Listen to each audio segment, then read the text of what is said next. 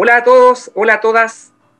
Muchas gracias por estar nuevamente con nosotros en este, en este programa que busca desarrollar ideas que van relacionadas hacia la conservación de la naturaleza y el, el proceso que estamos comenzando a vivir acá en Chile con respecto a la nueva constitución.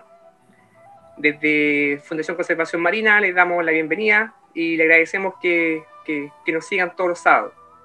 Hoy tenemos la suerte de tener a un gran invitado. Les presento al, profesor Jaime Rau. Él es biólogo, es doctor en, ecología. Eh, actualmente es el director del Laboratorio de Ecología de la Universidad de los Lagos, donde eh, varios colegas nos, nos hemos formado eh, bajo el alero del profesor y hoy día es una, suerte estar eh, conversando con usted sobre este tema. Hola, profesor Raúl, ¿cómo, cómo está? Hola, Jaime, gracias por la invitación de la ONG Fundación Conservación Marina, con sedes, entiendo, en Valdivia, a Puerto Montt y eh, varios lugares en Chiloé. Es un gusto estar acá en compañía tuya y de Claudio y Claudio Delgado y José Cárdenas. Súper, damos también la bienvenida a, a, nuestros panelistas estables de este programa. Tenemos acá a Claudio Delgado. ¿Cómo estás, Claudio? Hola, José. Hola, profesor. Hola, Jaime. Hola. Bien, bien, bien. Ansioso, ya falta poco.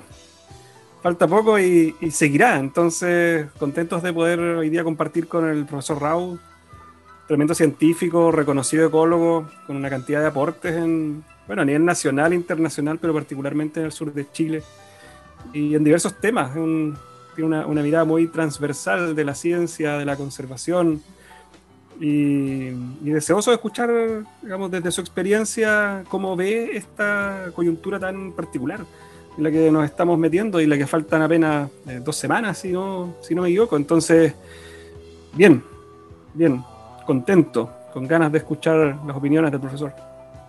Eso, vamos, vamos con la, con la mejor de la energía y vamos a saludar a nuestro amigo José que está ahora en, en Dalcagua, en Chiloé.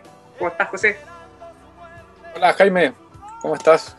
Eh, yo muy bien. Eh, en una tarde de mucho sol, lluvia y viento. Todas las estaciones en, una sola tarde, en un solo rato. Y feliz de tener la posibilidad de conversar con el profesor Jaime Rau. Eh, tenemos mucho que aprender de él, así que estamos muy ansiosos, estoy muy ansioso de, de poder escuchar esta, esta, charla. Tenemos poco tiempo, pero vamos a tratar de, de, de aprovechar mucho el tiempo. Saludos también a Jaime ahí en, en, en, Valdivia. Eso, eso, saludos para, todo, para, toda la, para toda la gente acá que nos escucha en el sur de Chile, en el país y también fuera del país. Bueno, profesor, la, la, la primera pregunta es saber cómo se siente usted, cómo se siente con todo este proceso histórico en el que, en el que estamos, estamos pronto a, a ser partícipes. Bueno, eh, um, en, la, en la naturaleza humana, entiendo que vamos a hablar de la naturaleza en sentido más amplio todavía del mundo natural. Eh, uh, al igual que ustedes, me siento con mucha, primero, tranquilidad en segundo lugar, con bastante optimismo de, en este momento de todavía poder estar ahí en una pandemia y realmente, a pesar de todo, la historia se sigue escribiendo y en este caso la historia cívica y política de nuestro país se está escribiendo en una hoja en blanco que es nuestra carta magna y que espero podamos uh, rellenar no con palabras, sino que con ideas, conceptos y principios entre todos nosotros. ¿ya? Eh, me invitaron a un cabildo de un grupo de el sector de recreo en Viña del Mar y tuve que hacer una grabación y bueno, la han difundido en distintas partes, se reúnen al igual que ustedes uh, con cierta frecuencia y me pedían que diera un argumento de por qué esta constitución era necesario cambiarla. Bueno, di un argumento muy simple. La escribió solamente una persona. Y nosotros somos, eh, bueno, 17 eh, millones de personas. Naturalmente que un esfuerzo colectivo nos va a, llevar a, muchos mejores eh, planteamientos, ¿ya? Y, y, yo espero que estos planteamientos tengan mucho que ver con el ambiente, con la naturaleza, con los ecosistemas, con los cambios de visiones, desde una visión antropocentrista a una visión idealmente biocentrista y a largo plazo ecocentrista, en fin.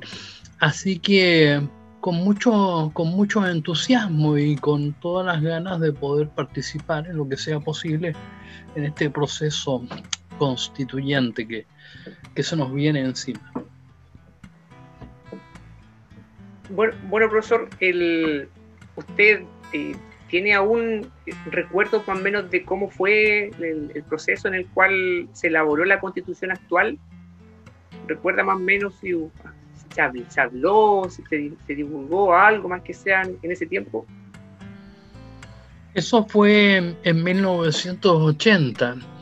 Claro, tengo recuerdos, eh, sin duda. Eh, eh, ya estaba yo en los primeros años de la universidad y como ustedes saben, y a lo mejor los jóvenes no lo tienen tan claro, pero fue una, entre comillas, gobierno autocrático, un golpe de Estado donde un sector, el sector militar de este país, con apoyo del de, empresariado civil, simplemente se apropian de nuestros bienes naturales y los cambian por el concepto o palabra recursos naturales, olvidando que son parte por el sistema de tenencia de la tierra que tenemos en Chile de todos nosotros. La vida silvestre es, propiedad de todos nosotros, no es algo que tenga que ver con la propiedad privada. Y bueno, cambia una, una de manera violenta, eh, agresiva, no consultada, eh, desinformada a través de la manipulación de los medios audiovisuales, periodísticos. Ustedes saben que en este país hay, hay, un monopolio que controla la información que se nos hace llegar sesgadamente, a, tendenciosamente a, a, los ciudadanos. Y ah, se instaura un, modelo económico ah, consumista, desarrollista, extractivista, y por consecuencia también ah, generador de, desechos y, residuos.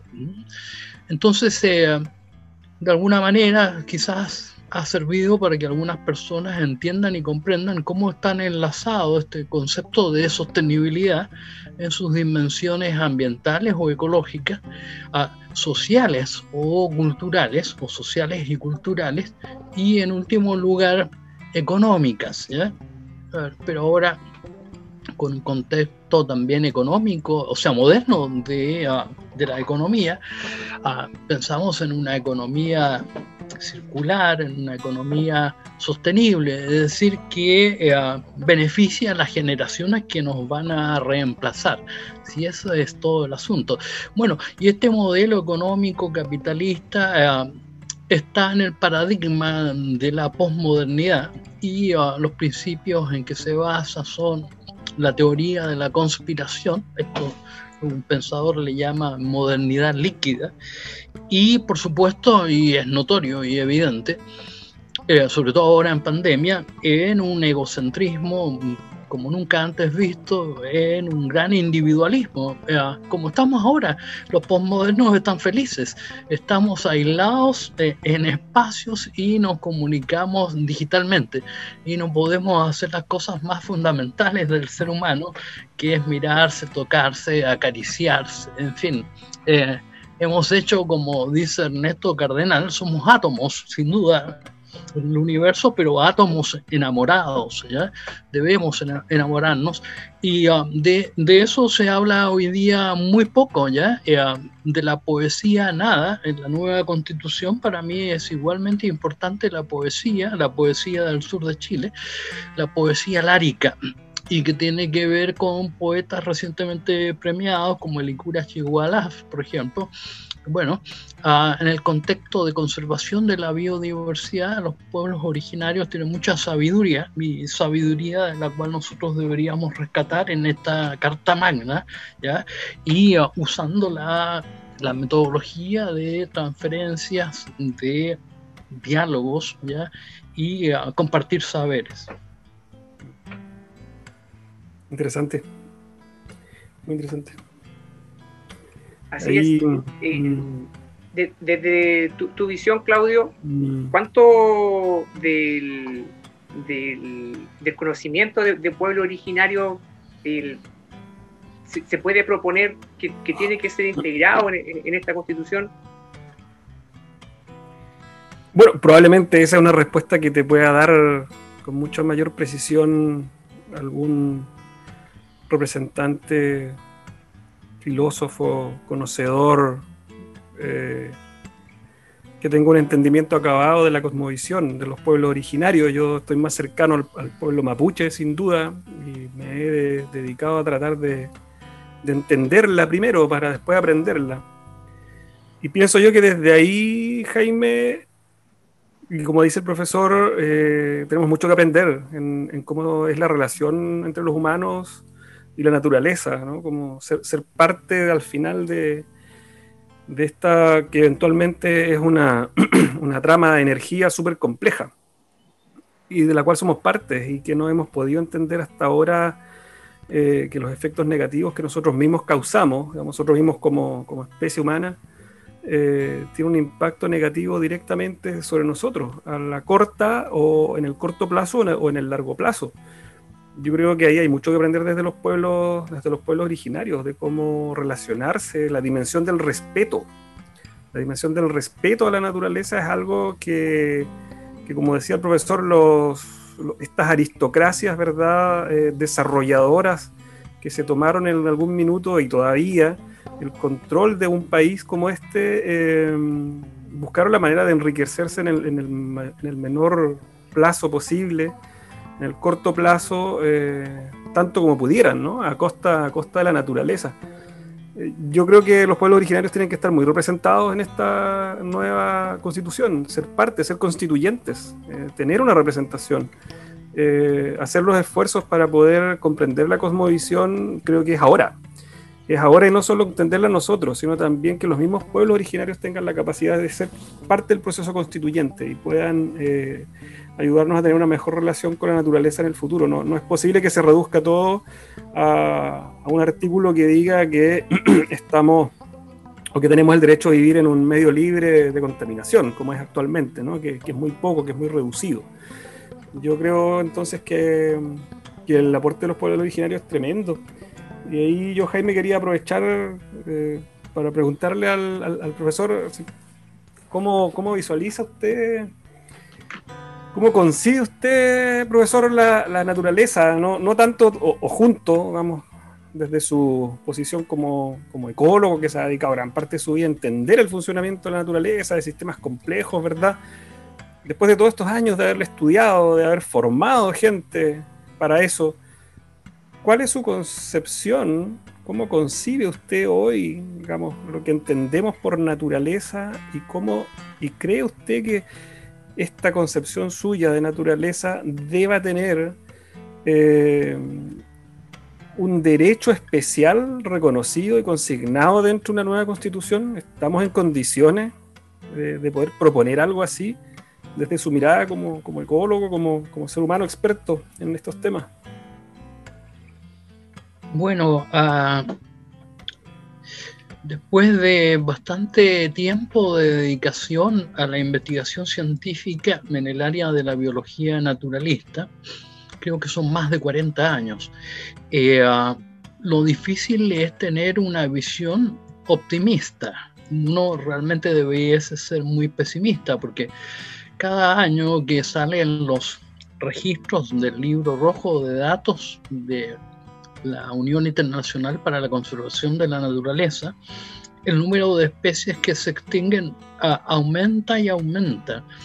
Eh, ecosistemas completos que están siendo degradados a vista y paciencia nuestra, en fin. Entonces, y ahora eh, esta posmodernidad, esta virtualización de la realidad, esta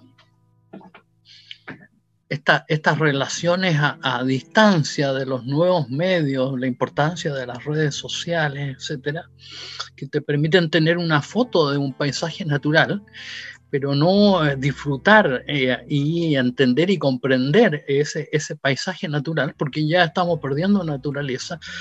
Entonces, realmente Ah, te pone bastante, te cuestiona, te tensiona, te pone en duda esto, por ejemplo, algunos libros que tienen como nombre filosofía del mundo natural, ah, la naturaleza, etcétera. Ah, en, en, el departamento académico donde yo trabajo ahora están con la Semana de la Ciencia o el Día de la Ciencia que fue ayer y hoy día está en este momento un colega siendo entrevistado.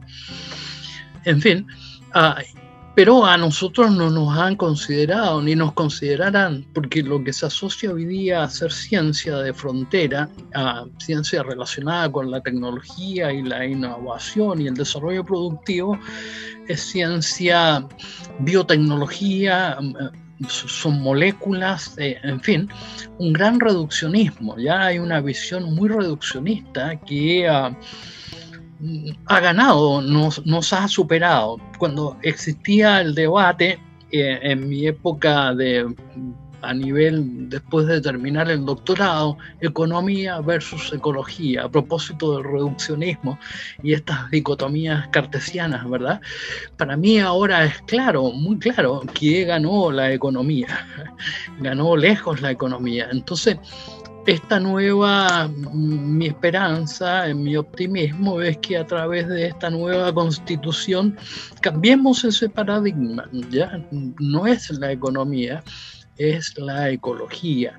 Ah, y es una nueva ecología, es una ecología con el hombre como parte de la naturaleza y, y no el hombre aparte, ¿ya? Ese hombre que solo está aprovechando ah, lo que la naturaleza le puede ofrecer en términos de recursos. Ya hay que cambiar el concepto y no son recursos, son bienes compartidos. Ah, y, y, eso implica una gran educación. Se dice que ahora por Internet y es lo que estamos haciendo. Ah, hay muchas, y es cierto, hay élites que son privilegiadas, pero hay muchas personas que tienen que ser alfabetizadas digitalmente. Ah, pero lo mismo respecto a la naturaleza, ¿ya? La educación ambiental ha quedado rezagada en el país y yo creo que debe ser retomada. Eh, los los estudiantes desde ya sus primeros niveles de formación deben recibir ah, formación e instrucción para tener ah, percepciones, pero sobre todo actitudes que sean ah, amigables con, con, la naturaleza. Entender, por ejemplo, el concepto de servicios ecosistémicos ver eh, los pilares que la vida silvestre, eh, eh, en, los cuales la vida silvestre es sostenida, ¿ya? esos pilares son pilares científicos, económicos, pero muy importante también pilares éticos y estéticos. ¿ya? Entonces hay que, hay que de nuevo mirar lo ético y lo estético de la naturaleza, porque la naturaleza es una fuente de inspiración para la poesía de um, todos los poetas láricos del sur de Chile, en su mayoría, Omar Lara, Enrique Valdés, Jorge Tellier, Licura Chigualá, Rosabetti Muñoz, en fin, ah, y, mencionaré a Ricardo Sever, a quien conozco muy profundamente, ah, no se puede escribir alguna, alguna idea o algún, o, algún amor. Ah, si es que no se tiene, por ejemplo, como el, paisaje de estos pitrantos, de este bosque de Galería o Gualbe, que está detrás de, de José. Entonces, la naturaleza es además y para mí eso quizás es más importante, es fuente de inspiración, es fuente de inspiración para tratar de entender cómo está estructurada, organizada y funciona y generar hipótesis, estudios y experimentos para que uh, tratar de entender fenómenos uh, y que, como decía Claudio, son muy complejos porque hay interacciones múltiples. ¿ya? Uh, entre esas interacciones eh, hay las plantas y los animales nosotros estamos en medio ya eh, y uh, los seres humanos. Y para mí no hay ninguna diferencia entre un ser humano y, y un ser no humano. Y creo que la nueva constitución también debería uh, considerar los derechos y deberes de todos los organismos no humanos, ¿ya? pero que son igualmente necesarios para que, para que la vida en este planeta continúe. Muy de acuerdo, profesor. Así es. Ya que nuestro amigo José está ahí con los walves, con los, con los pitrantos, como dice tú, José, em, fotógrafo de la naturaleza, ¿cierto? Eh, tomando las palabras del profesor Rau, que habla sobre la, inspiración que genera la, naturaleza. ¿Te sientes con esperanza? ¿Te sientes con, optimismo para este proceso? Sí, súper optimista. Eh, debemos hacer muchos cambios. El profesor recién comentaba un tema que es clave, que es eh, educación. Educación es, la, es, lo que nos llevará a futuro y, siento vergüenza de que el, el, gobierno haya cortado presupuesto para ciencia y tecnología en el presupuesto de 2021 en cerca de 17 mil millones de, de, pesos. Una vergüenza. Pero también eh, se aumenta el presupuesto a, por ejemplo, la policía uniformada. Eh, yo quería aprovechar de, de, hacer una consulta al profesor eh, sobre el actual modelo, que bien usted lo mencionaba, que es económico y ha, ganado lamentablemente, y disculpen que lo diga de esta forma, pero un, modelo que ya nos tiene a todos bastante chatos. Eh, un modelo que solamente trae inequidad al país, con contaminación en ciudades, destrucción de bosques, desaparición de especies. Eh, y profesor que ha trabajado en varias localidades a lo largo del país. Eh, ¿cómo, será, ¿Cómo sería eh, una constitución verde, por decirlo de alguna forma, eh, que realmente proteja al medio ambiente? La reestructuración puede ser de algunos servicios, más fortaleza y a las comunidades.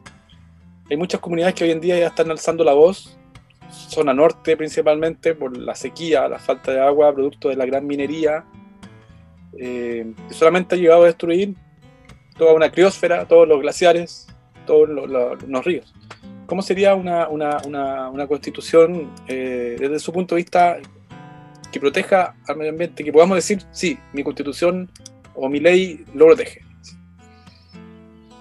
Bueno, yo creo que no lo pienso en potencial de cómo sería. Yo creo que debe ser eh, en, imperativo. Eh, tocó vivir muchos años en Costa Rica y Costa Rica es un país que donde en el aeropuerto ya te están diciendo y lo mismo en Ecuador que son países que han optado por una por una conservación de la biodiversidad sostenible, es decir, heredable a las generaciones futuras. Y eso tú lo notas de inmediato. Eh, la economía que ellos tienen, aparte de que llegas al aeropuerto y te estás dirigiendo de inmediato a, los numerosos parques nacionales que tienen, en fin, que son muy diversos porque están en los trópicos, que son muy bellos, en fin. Pero en el caso de Chile es lo mismo, solo que nosotros no lo vemos porque nosotros no venimos desde otras partes, por ejemplo, de Europa, de Estados Unidos, pero es lo que hacen estos visitantes, eh, llegan al aeropuerto de Santiago y de inmediato toman otro vuelo a Calama y de Calama se dirigen al desierto de Atacama, van a la laguna Chaxas y toman fotografías, etcétera a los montones de flamencos y parinas que se encuentran en ese lugar y otros siguen más al norte en busca de, los, de, de las taguas gigantes o cornudas en, el Parque Nacional Lauca, en fin, nosotros tenemos mucho y me, conta de eso porque ahora en plena pandemia me han contactado de un programa de la BBC de Londres que está en Bristol, en el Reino Unido, y justamente mm, eh, los estoy asesorando, vienen a filmar el mismo equipo del planeta viviente y el planeta azul de David Attenborough a filmar eh, a los zorros culpeos y su interacción con la depredación a los a los polluelos de, de, flamencos y parinas, en fin. Están preparando esto desde hace seis meses, eh, igual como lo hacemos en Chile, ¿verdad? Ah, leyendo todo tipo de información y de artículos, en fin, y, aumentando las probabilidades de poder filmar, ah, por ejemplo, a un zorro depredando a un polluelo de, flamenco.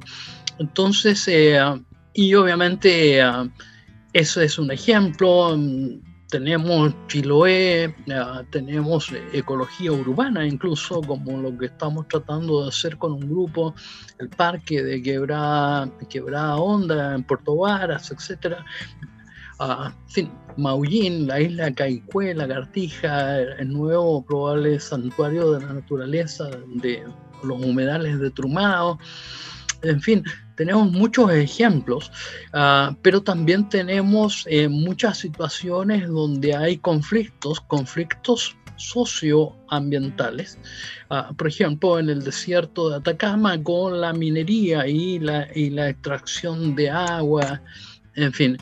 Uh, y en el sur de Chile, ustedes saben, ahí el monopolio de una familia mm, de apellido vinoso, como se puede decir vulgarmente en este país, bueno, pero que controla todo, uh, todas las plantaciones actuales de eucaliptos y ha reemplazado nuestro bosque nativo de ah, antiguo crecimiento de más de 200 años y bueno, ahí hay varias generaciones de personas, ¿verdad?, que vivieron en relación a, a, esos bosques, en fin, y bueno, a, no se ha respetado, digamos, ese, ese vínculo armónico entre la naturaleza y los pueblos originarios, pero también nosotros mismos, digamos, los ciudadanos, ah, siempre estuvimos antes relacionados a la naturaleza. Yo estoy, he estado toda mi vida relacionado a la naturaleza, si no, no, hubiese, no me hubiese dedicado a esta profesión. ¿ya?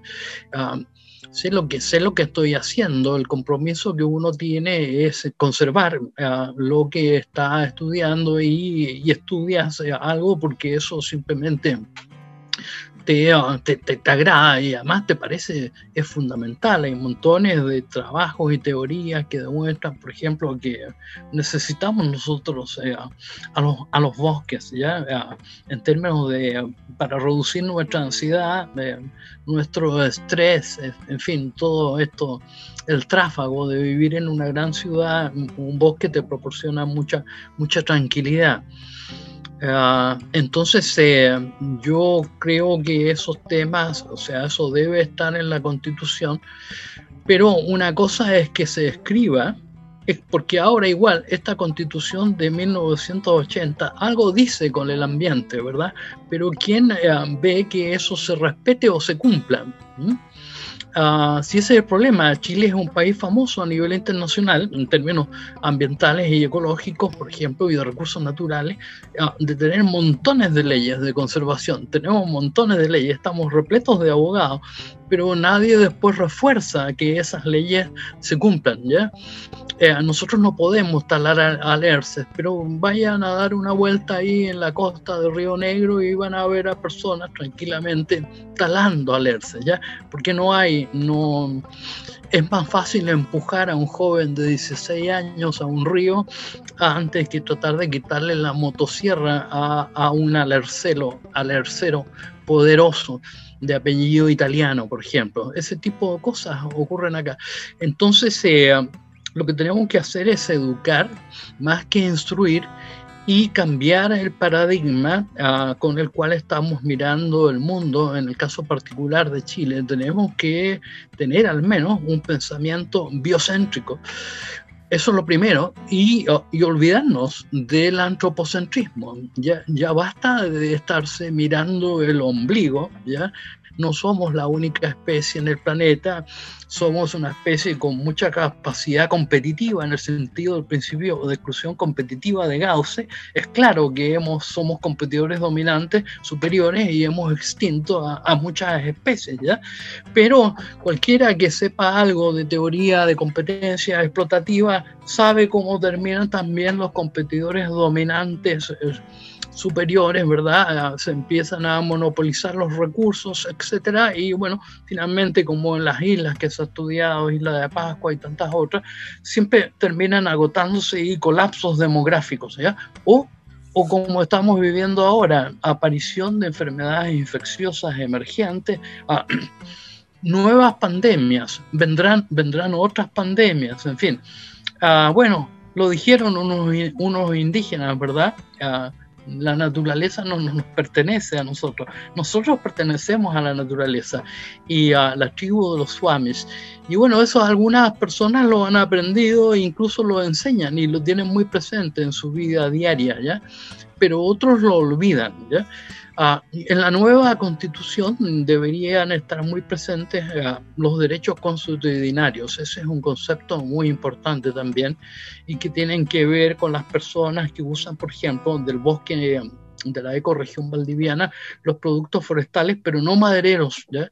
Ah, bayas, frutos para hacer mermeladas. Eh, hojas, cortezas para, para curar enfermedades, en fin, Ah, y obviamente forma de las, de las hojas para enseñar una clase de historia natural y botánica en un colegio en la ciudad.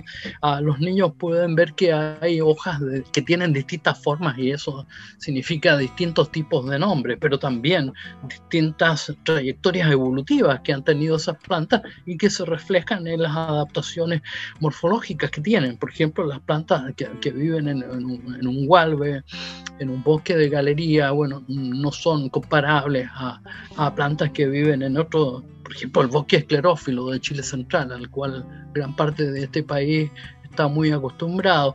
Eso también debe, mm, eh, debe considerar la nueva constitución. Esto es muy importante. Eh, casi todas las áreas silvestres protegidas del país, uh, llámese monumentos naturales, eh, reservas naturales y parques nacionales ah, se encuentran en la zona, en la región de Aysén y, Magallanes. Ahí está todo. ¿ya?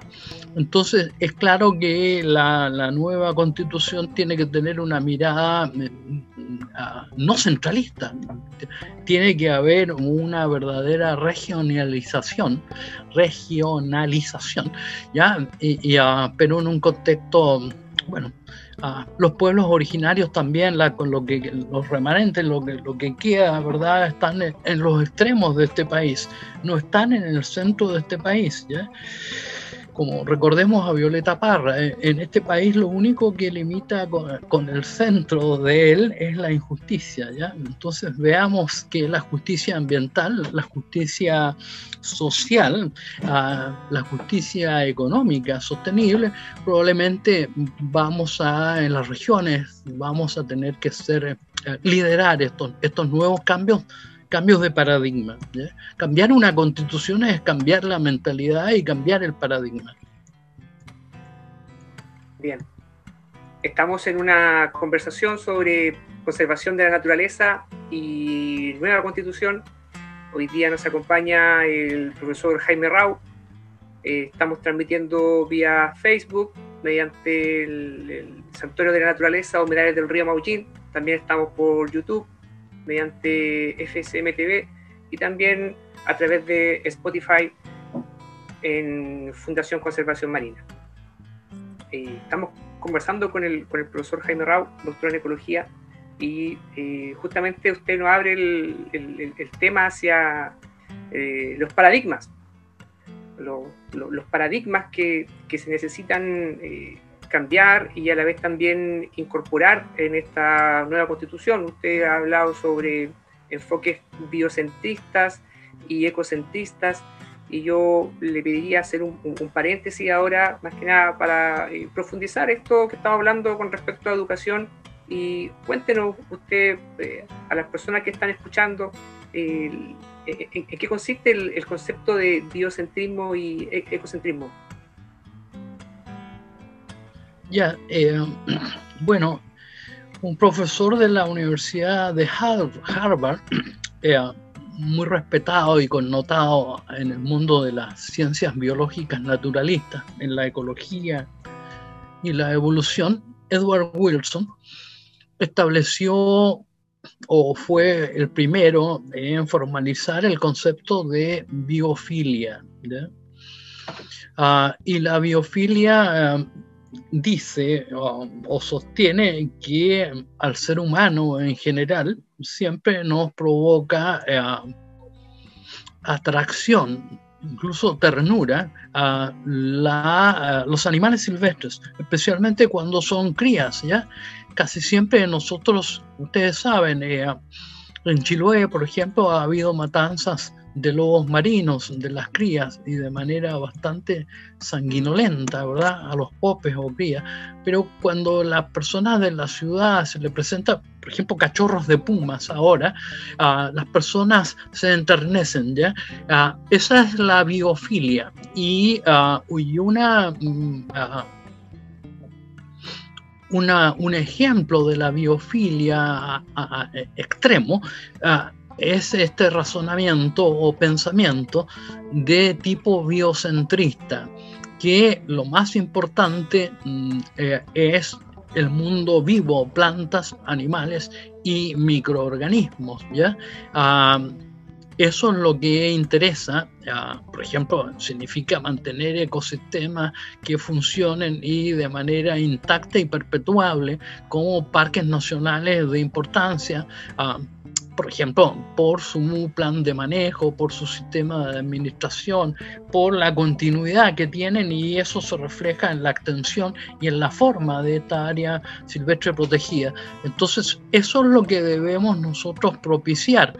Ah, ni siquiera matar en las casas las arañas, ¿ya? Porque las arañas son parte de un sistema ah, y eh, ayudan a regular a las poblaciones de, de, insectos, en fin, a las moscas, etc. Es la trama de la vida que también está presente en el interior de nuestros ecosistemas construidos, que son nuestras casas, habitaciones. Ah, pero ah, eso solamente está considerando la parte viviente de los ecosistemas, el biocentrismo. Entonces, una visión todavía más extrema propone el ecocentrismo, ah, donde también están incorporados factores no biológicos, ¿ya? que se denominan factores abióticos, Ah, son factores de tipo físico, por ejemplo, ah, las geoformas, también se conservan ese tipo de objetos de conservación, las montañas, ya las montañas son muy importantes uh, biogeográficamente, ecológicamente, pero también para generar nuevas ideas. Y entonces, eh, en el sentido del historiador y filósofo de la ciencia Thomas Kuhn, ah, yo considero que son verdaderos cambios de paradigmas, ¿ya? Incorporar ah, y reemplazar el antropocentrismo individualista y egocéntrico por al menos el biocentrismo y proyectándose a futuro hacia un verdadero y genuino ecocentrismo. ¿Y por qué son cambios de paradigma? Bueno, ahora estamos en el año 2020, en pleno antropoceno, ¿verdad? Y, pero si retrocedemos en el tiempo, y no muchos siglos atrás, apenas cuatro siglos, cuando nace la ciencia con Galileo Galilei, uh, bueno, se discutía ahí dos visiones del mundo. Eso es un paradigma, una visión amplia del mundo, o un modelo que se tiene eh, conceptual de algo. Eh, era el modelo eh, o el paradigma heliocéntrico y, el geocéntrico. Predominaba el paradigma geocéntrico. La, Tierra es el centro del universo. Fue derrotado por otro paradigma. Este es el libro de Kuhn se llama la estructura de la ciencia y a, través de las revoluciones con cambio de paradigma.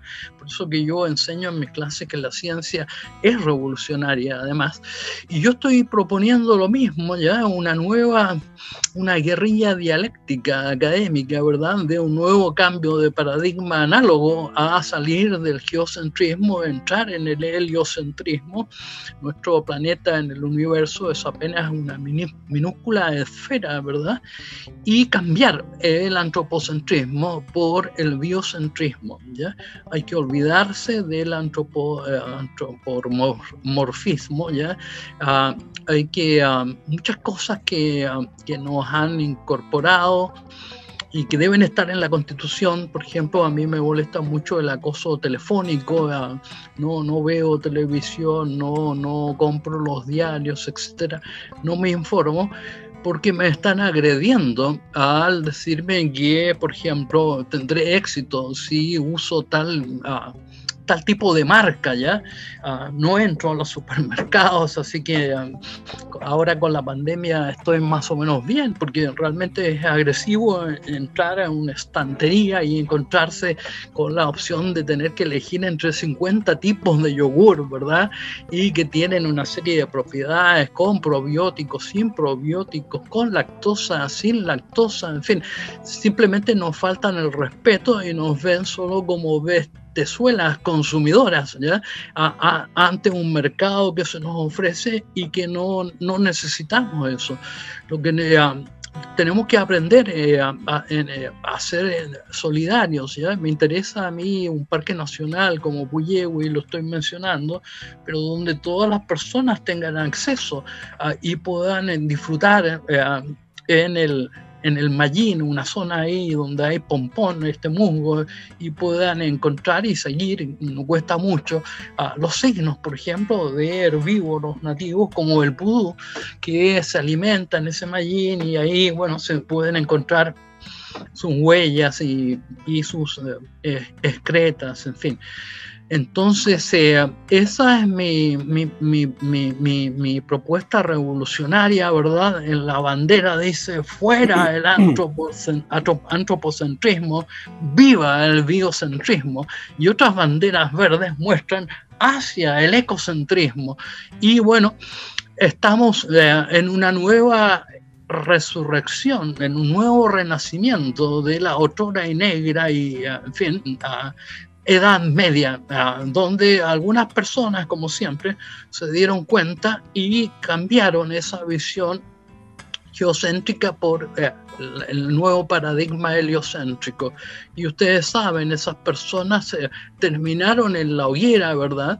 Y, ah, y, una fuerza de creencias y, y de fe pseudo religiosa, es decir, fanáticos, ¿ya? Eh, ah, los condenaron a lo que se llamó la Santa Inquisición.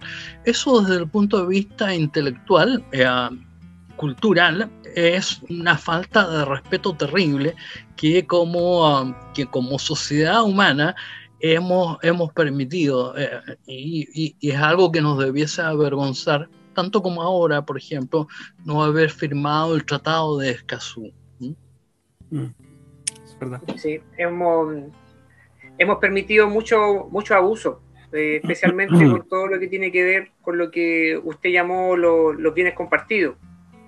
Eh, estoy mm. pensando en el acceso a Internet, en esta condición donde el aire nos pertenece a todos, pero aún así tienes que estar pagando por, por tener Internet. Se, entiende que hay, hay, países ya en Europa donde esto ya eh, es común y ojalá también debiese ser como un tema que desde la Constitución se debiésemos garantizar tener este mm. acceso libre a, lo, que ocurre en, estos espacios, estos bienes compartidos. Mm. Eh, Jaime. Claudio, eso. Sí, sí, mira, porque tan bueno el punto que instala el profesor Rau acerca de los paradigmas, que me acordé, profesor, de usted, usted debió escuchar más de una vez Santiago No Extremo, a Luis Levert, Lucho Levert. Lo vi hace un tiempo en un, en un programa y él decía, conversaban ahí con sus compañeros de curso del Instituto Nacional y analizaban acerca de cómo fue que Santiago llegó a lo que es hoy día, ¿no? Cómo, cómo la sociedad chilena llegó a ser lo que, lo que hemos visto hasta hoy, cómo la humanidad llegó hasta donde llegó. Y él hace una, una, locución breve y, dice, pero ¿en qué momento, a mí se me quedó eso muy, muy pegado, ¿en qué momento, dice Luis Lert, dejamos al tesorero el curso al mando de las decisiones? ¿En qué minuto se metieron los números y fueron más importantes que los paradigmas y la filosofía? ¿En qué minuto el tesorero el curso? ¿En qué minuto el economista, el ingeniero comercial, entró con su paradigma eh, y empezó a tomar decisiones y diseñó una constitución en el 80, cuando usted se refería a una persona, que tiene una persona con nombre y apellido, ¿no? del mundo de, de, las ciencias económicas, e instala ese paradigma al cual usted ahora propone eh, desde, desde, el conocimiento científico revolucionarlo. Y me hace pensar, eh, profesor, que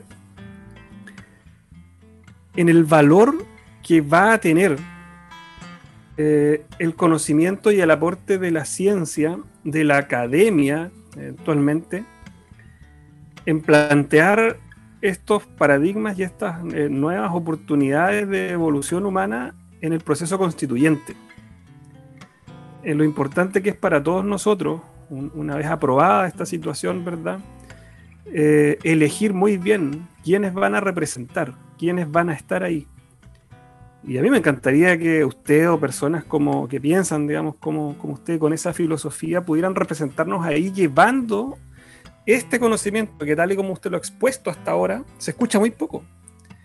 Instalando eh, esta discusión, instalando esta necesidad de caminar hacia el biocentrismo, hacia el ecocentrismo, ¿verdad? Y salir del paradigma antiguo nefasto que no sirvió de nada. Y sacar al tesorero del curso. El tesorero del curso está para contar los números y preguntarle si hay o no hay, ¿no? Pero no para las cuestiones importantes, como decía Luis Lert. Entonces, le, pregunto ahí dos cosas. Una, una más general, ¿cómo ve usted el, rol que va a tener eh, esta ciencia, la que usted practica, la que usted ha, desarrollado, en un proceso constituyente? Si lo ha visto eso necesario, si se ve usted dentro de un proceso constituyente, eh, si es necesario que desde los grupos de pensamiento académicos y extraacadémicos, pero basados en, esta ciencia de naturaleza, naturalista, ecología, eh, debamos necesariamente hacer una propuesta mucho más concreta, más intensa acerca de este cambio de paradigma en el proceso constituyente. ¿Se, ve usted ahí, profe? Bueno, eh, un grupo feminista de acá del sur de Chile uh, estaban proponiéndome para que fuera un, candidato constituyente. Uh, yo no, no, no, lo veo de manera personal, eh, aportaré lo que tenga que aportar si me, si me he solicitado, en fin, pero también creo que en Chile y en el área de la ciencia, en la ecología y ciencias ambientales y la biología y la conservación, tenemos muchas personas capacitadas. Ah, afortunadamente tenemos un muy buen nivel, ah, solo que ah, esas personas no aparecen en los medios de comunicación, por eso uno tiene que buscar otros periódicos como como el mostrador, el ciudadano, el desconcierto, etcétera, que son uh, textos periódicos que no, no, no, en general no son conocidos, aunque cada vez crecen y crecen las personas que los están consultando, pero están limitados a quienes tienen acceso a Internet, por ejemplo. Ah, pensemos en las poblaciones rurales, son totalmente desconocidos. Eh, y ahí aparecen esas personas. De hecho, en el último número del mostrador aparece quien incluso va a ser quizás un colega en nuestro departamento, postuló un cargo y un grupo de ecólogos del Instituto de Ecología y Biodiversidad eh, asociado a la Universidad de Chile están planteando esto de una la visión ecológica de la, de la nueva de la nueva constitución. Uh, ese es una primera, un primer factor. Los científicos en general en un país en vías de desarrollo, donde la gente compra el diario para ver la suerte en el horóscopo, por ejemplo, y las predicciones de Kenita, Kenita Larraín o etcétera, o el cotilleo farandulero, ¿verdad? Con respecto a lo que llaman ahora algún rostro. Me gustaría saber quiénes son esos rostros. Te ponen una serie de nombres y uno no tiene idea de quiénes son esas personas, pero esas personas tienen, entre comillas, buena prensa y por eso le llaman rostros y ya y aparecen detrás de esa caja idiota que es la televisión y la gente está convencida de que esos son los paladines de, nuestro, de nuestra cultura, en fin. Ah, y no es así. Entonces, uh, están invisibilizados. Lo mismo, también tengo un concepto mejor, eh, me he relacionado de alguna manera, ha sido mm, activo de mi parte con eh, personas del mundo del arte. y bueno, los actores y actrices chilenos tienen un nivel intelectual y cultural de hecho nos superan ampliamente a nosotros los científicos. Son personas con mucha, no solo sensibilidad, pero también con una gran eh, ah, formación y, nivel cultural, etc.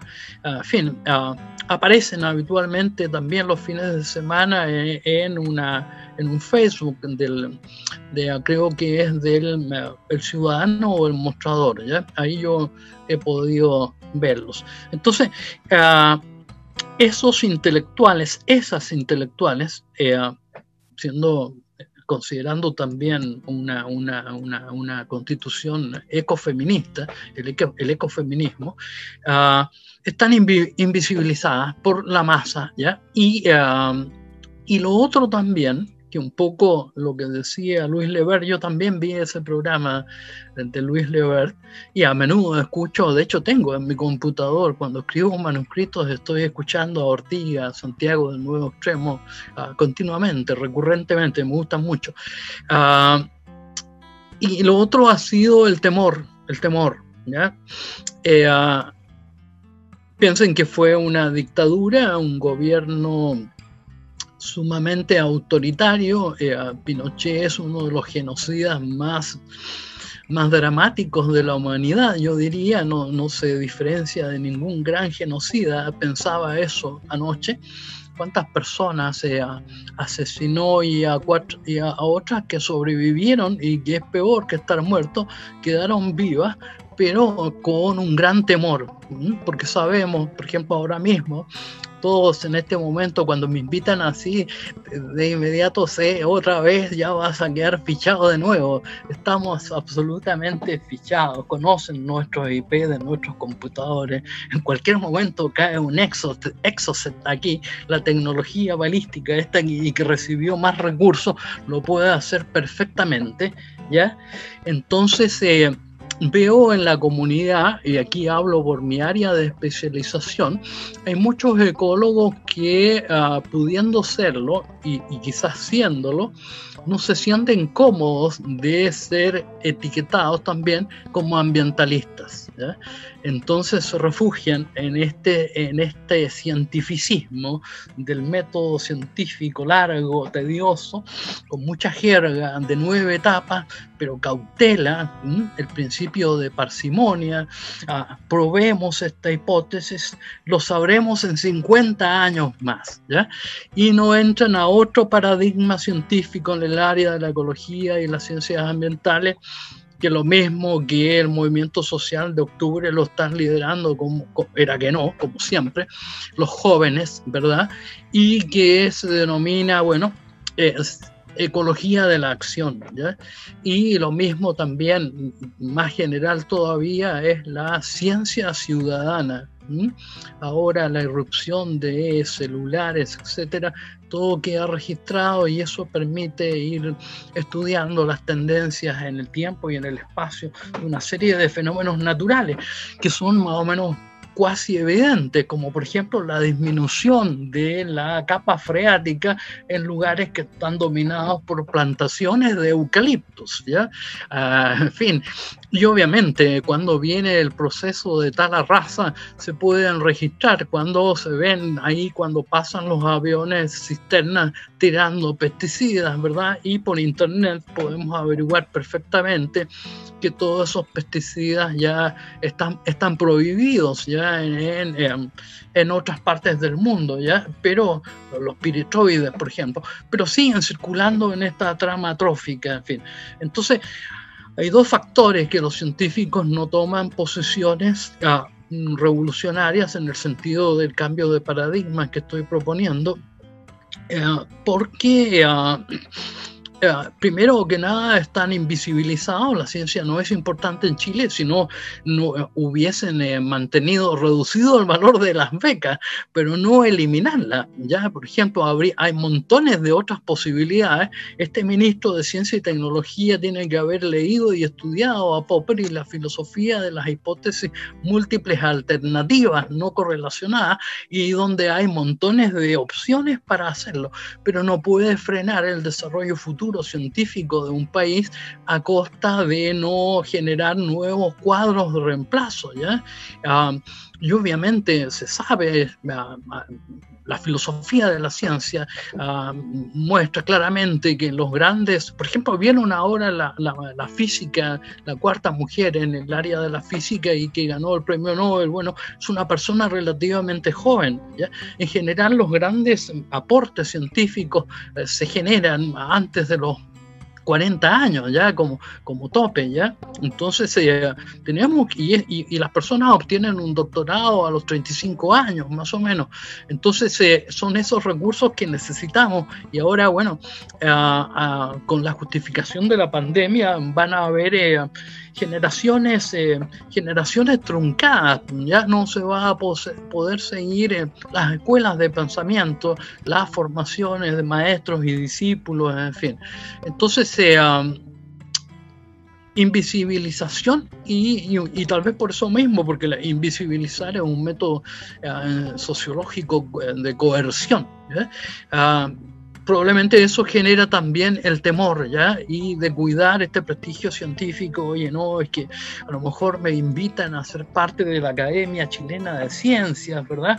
Y bueno, no tengo que mencionar a Giordano Bruno en mis conversaciones referente a la Inquisición, que era un gran científico, eh, un polímata, una persona que dominaba distintas áreas del conocimiento y del pensamiento, eh, porque nunca entonces me van a nombrar miembro de la Pontificia Academia de Ciencias, ¿ya? Eh, y ese tipo de, de, honores que a los científicos eh, parece, parece atraerles bastante, ¿ya? Mm, me van a, no me van a invitar a, como eh, conferencista del próximo congreso de la Sociedad Binacional Chileno-Argentina de Ecología, porque, bueno, porque tengo la lengua un poco áspera, etcétera, en fin. Y además, eh, por ahí fluyen destellos ácidos ya parecidos al zumo de un limón. En fin, y este es un país así, pues es un país de eufemismo y todas las personas que se expresan frontalmente, que dicen las cosas por su nombre, ah, evitando ofender obviamente a quienes nos están viendo y escuchando, eh, con, con mucho respeto, ya, pero para llamar la atención, para que las neuronas de nuestros cerebros revolucionen y se muevan, ¿ya? Rake the brains, dicen los, los gringos, ¿verdad? Eh, entonces, para un nuevo despertar, para un renacer, yo dije que análogo a esa edad media, a lo mejor ahora estamos en un neorenacentismo y que nos da la oportunidad eh, de, de, generar una constitución eh, ecológica o una constitución verde, como ustedes quieran llamarla, ¿verdad? Para cambiar nuestro paradigma y olvidarnos de ese viejo sueño absurdo de ser un país desarrollado, porque tenemos que ver qué es el concepto de desarrollo y ¿Y de, qué, ¿Y de qué nos ha servido este desarrollo? Antes de la pandemia estábamos ampliando el aeropuerto, me tocó estar ahí haciendo una, moverte, en fin, entre escaleras mecánicas, un gran desplazamiento para un vuelo, porque se estaba agrandando el aeropuerto para tener más vuelos y más visitantes. ¿ya? Y bueno, nadie le preocupó a las autoridades el aumento de la huella de carbono, por ejemplo, etcétera, ¿ya? Porque eso no, no, está internalizado. Los medios de comunicación masiva no nos hablan de esto, ¿ya? Ah, una nueva constitución también debería fortalecer el periodismo científico, ¿ya? Uh, que ahora me parece a mí que es muy incipiente, ¿ya? Tiene que ser un periodismo científico y al hablar de, temas científicos estamos dejando de lado eh, y no consideramos prejuicios, eh, creencias, ¿ya? Y, y, y, muchos mitos que están arraigados, ¿ya? Cuando otros hablan por nosotros, típico en, la, en los diarios monopólicos, ¿verdad? Y se dice, nosotros creemos que Chile no está preparado todavía para tener una constitución ah, constituyente hecha por todos y, y además eh, ecocéntrica, ¿ya? No, Chile no, no, está preparado, eso lo pueden hacer en Bélgica, en, en, Noruega, en, Dinamarca, etc. Holanda vive así a propósito de cómo... Ah, utilizar la, energía, por ejemplo, pero no, nosotros no podemos todavía invertir en energía mareomotriz, ¿ya? Así que sigamos con las centrales, las centrales de carbón y tengamos uh, eh, ciudades, ecosistemas urbanos de sacrificio como, como Quintero y tantos otros, ¿verdad? Ese es el asunto. Entonces, me parece que esa es una visión que tenemos que es una visión... Eh, errada y um, ignorante y además prejuiciosa. Sí. Bueno, justamente nuestro amigo José, que es un hombre de la, las comunicaciones y de la, tecnología también, a tu parecer, José, eh, ¿cuáles serían estrategias educativas con las cuales eh, se, se, pudiese generar conciencia a las masas, que son justamente eh, mediante las cuales esta, esta idea errada de sustentabilidad eh, se ven apoyadas, ¿cierto? Justamente en las masas donde encuentran el, el apoyo, entre comillas, ciudadano para, para, seguir así tan mal. ¿Qué opinas? Nosotros es un país que nos, nos gusta copiar, nos gusta hacer siempre copias del, del, de, los, de, los, otros países. A veces copiamos mal. Eh, tenemos eh, un, una sala de clase inmensa aquí cerca nuestro. Tenemos canales, tenemos fiordo, tenemos bosque, tenemos humedales yo apunto a, un, una educación desde temprana edad, de la enseñanza básica, a, a, lo que es conservación de la naturaleza. Hay modelos en, en, Europa en que, más que la teoría, que estar el profesor en el pizarrón escribiendo los niños en su cuaderno, eh, estar en terreno, estar en terreno educando, mirando las aves, identificando, mirar el, el, qué especie de plantas tenemos, qué es lo que estamos viendo, cuáles son las invasoras. Eh, eso es un, un modelo que, que he visto muchos videos, he leído al respecto en varios periódicos que vale la pena leer, como mencionaba el profesor, y todos apuntan a una, a una educación eh, de muy temprana edad. Yo creo que la, la enseñanza básica, como lo decía recién, es clave. Eh, ahora, eh, respecto a eso, bueno, aprovecho de pasar el dato y enviar un saludo a la gente que nos está viendo del Valle del Huasco, eh, la región de Atacama, hace dos semanas eh, celebraban de que por más de 20 años luchaban contra el proyecto minero de Pascualama, de la empresa canadiense Barrick. Eh, pero ya al Servicio de Evaluación Ambiental se, ya se les presentó un nuevo proyecto de 156 sondajes de sondaje minero La Fortuna, se llama, de Nueva Unión Sociedad por Acción. Entonces, volvemos a lo mismo, la visión que tenemos extractivistas de país nos va a llevar a la destrucción total.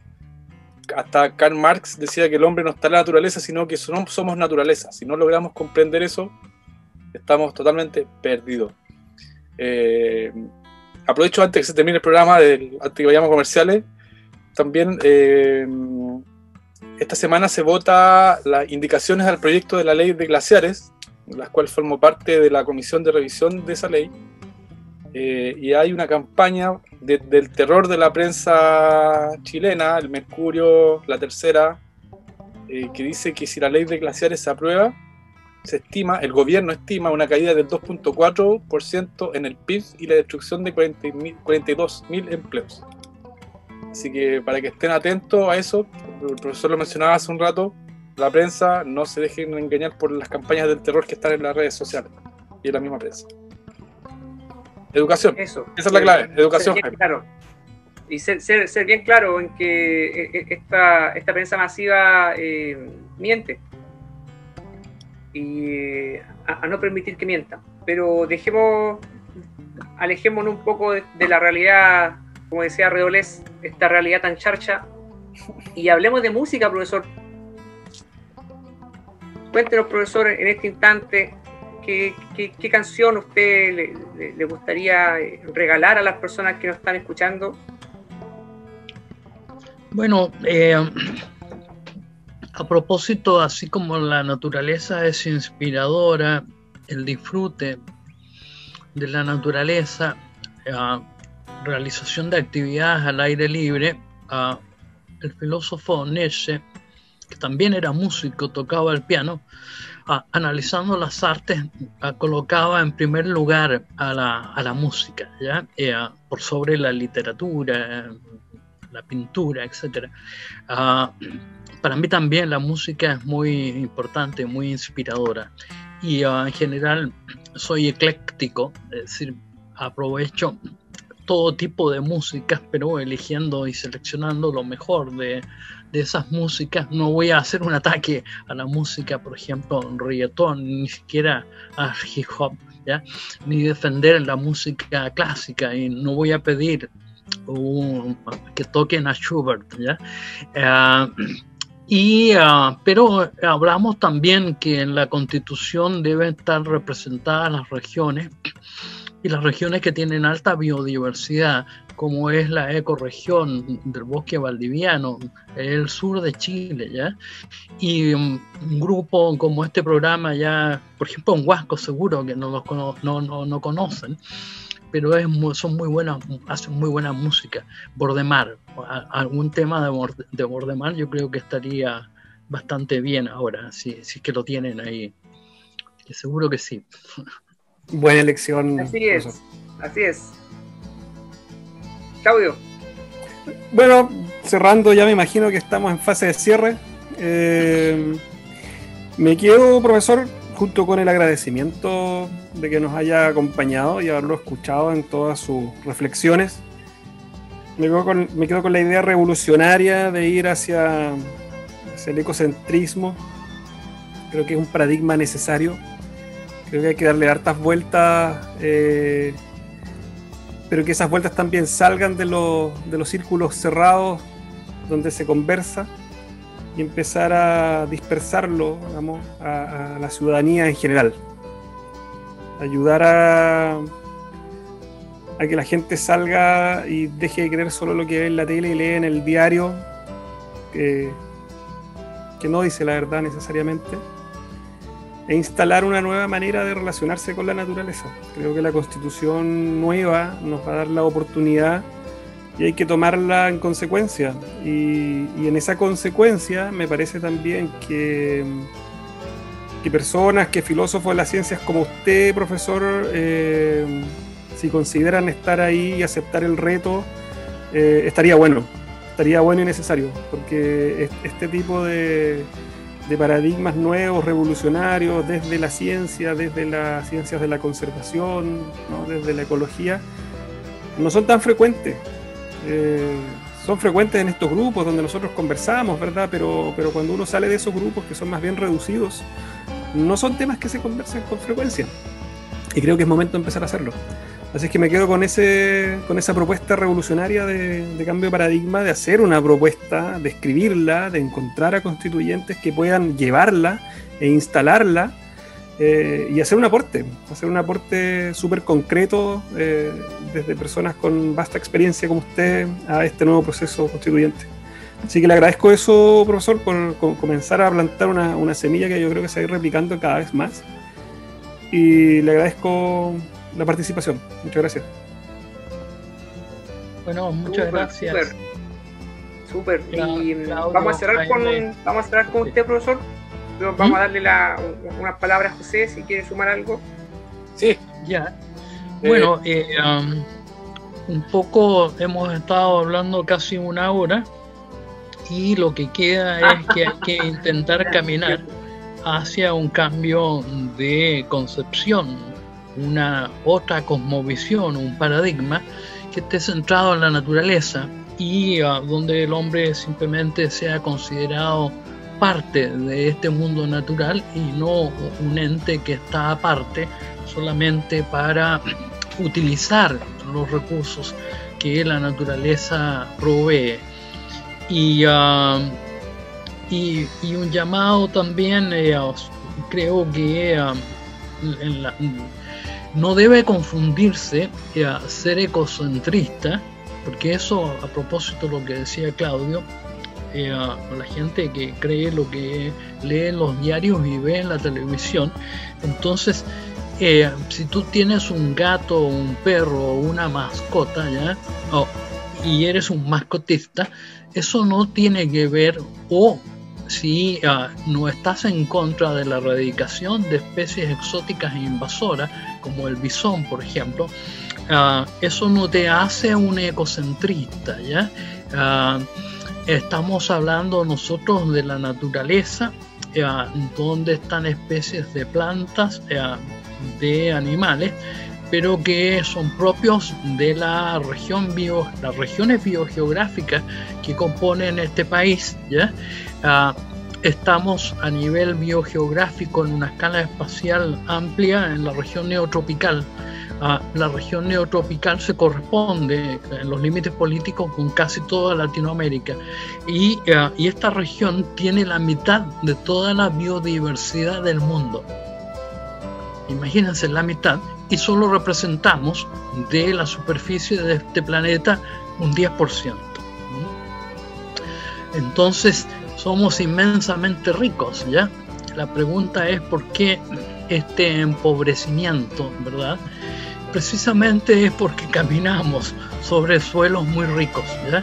Ah, es porque tenemos reservas de agua dulce, ah, en nuestros hielos milenarios de los glaciares, en fin, ah, tenemos muchas cosas ya y tenemos que aprender a administrar estos bienes ya, pero en comunidad, porque son, son bienes comunes, que nuestro sistema de tenencia de la tierra por el cual hemos optado ah, implica que toda la vida silvestre que produce la naturaleza ah, de la cual nosotros también somos parte, bueno, ah, nos pertenece a todos los chilenos y, chilenas.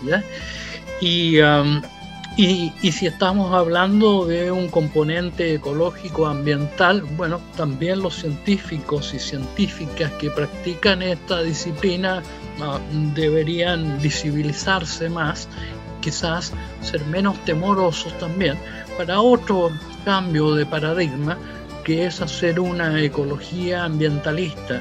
Ecólogos, yo creo, y ambientalistas ah, de distintos grupos, en fin, deben caminar juntos, ¿ya? Ah, la academia y las organizaciones no gubernamentales y distintos grupos de ciudadanos civiles, pero con los mismos objetivos, tienen que estar en una senda donde no se impone una u otro pensamiento, sino que se practica un verdadero y genuino diálogo de saberes. ¿ya? Hay que aprender a dialogar acerca de nuestras sabidurías. Muchas gracias por, haberme invitado y muchas gracias por poner a, a Bordemar. Excelente, profesor. Muy agradecido de que usted esté con nosotros. Estamos en un país muy rico, pero estamos pobres de, ideas de acción y la, la, intención de este programa es justamente fortalecer eso. Yo dejo el cierre del programa a nuestro amigo José para que nos diga que nos vaya bonito. Gracias Jaime, muchas gracias, muchas gracias profesor por esta clase que nos ha dado esta tarde. Ha sido muy enriquecedora para todos. Eh, gracias Jaime, gracias Claudio por permitirme también ser parte de este programa. Eh, como dice Patricio Mans eh, respecto a su canción de Pascua Lama, dice que el agua es para el hombre si no alzamos el puño contra el abuso de cambiar los glaciares por oro sucio. Eh, somos eh, un país exquisitamente rico. Eh, tenemos glaciares en el desierto más árido del mundo y lo destruimos.